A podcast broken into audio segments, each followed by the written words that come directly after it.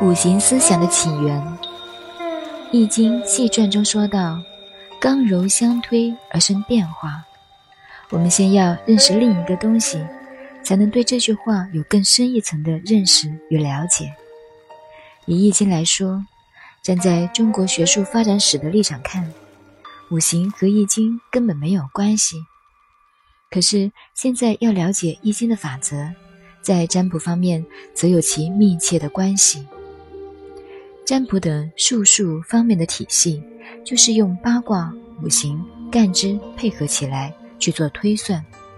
我们手上的《易经》，在所谓秦始皇烧书的时候，和医药方面有关的书没有烧掉。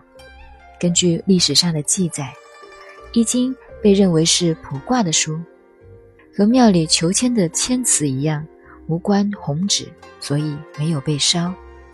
因此，五经的流转。古本面貌保留最多的内容，也以《易经》最为可靠。但在这一本书里面，并没有提到五行，只有在《尚书》《书经》的洪范篇中稍稍提到一下，但也并不一定如后世那样说法。这始终是一个大问题。近代以来，一般怀疑中国文化的学者认为五行是汉朝，至少是秦汉以后人所假托。这是研究中国文化发展史的立场的一种看法。其实，五行和阴阳的关系，我们看到战国时代一位历史上有名的学者阴阳家周衍，这个人学问非常好，在当时他比孟子以及诸子百家的威风都大得多。试看孟子到齐国去见梁惠王的情形，真是可怜的很。王曰：“搜，不远千里而来。”亦将有以礼无国乎？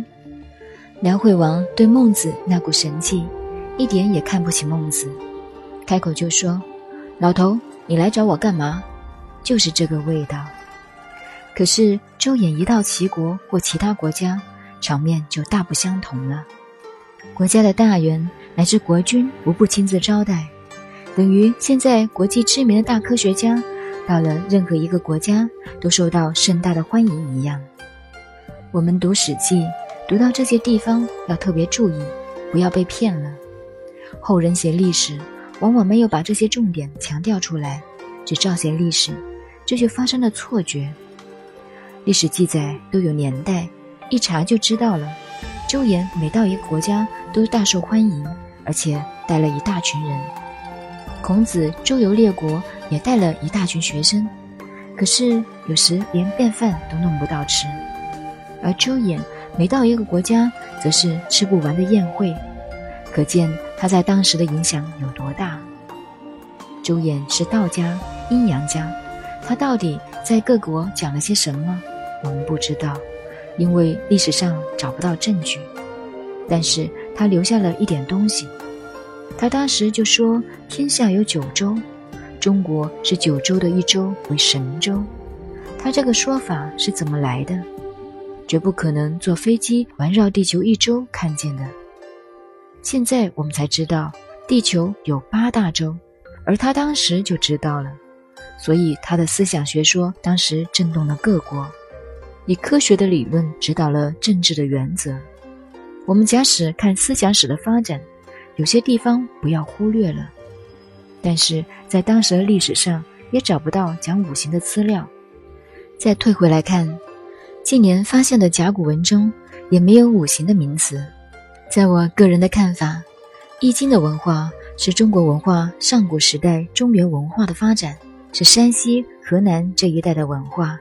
在上古时代，文字语言没有达到统一，不像秦汉以后的国家，当时每一地区、每一民族有他自己的文化。如长江以南，楚国有楚国的文化，孔子的文化。继承了鲁国文化的系统，道家文化是继承了齐国文化的系统。那么阴阳五行的文化，可以说比易经的文化及中原文化还要更古老一点，可能是黄河下游、北京、河北这一带的文化，如黄帝、伏羲这一时代的文化一样。所以研究上古的文化思想史是一个很大很艰难的工作。几千年来，历代学者做了很多的努力，乃至现代也有人研究了半辈子，还是搞不清楚。这是我个人的看法，这看法也不一定对，仅供参考而已。假使没有弄清楚这个观念，而把中国上古传统文化乱扯一阵，那就牵连大了。您好，您现在收听的是南怀瑾先生的《易经杂说》，我是播音静静九 A，微信公众号 FM 幺八八四八，谢谢您的收听，再见。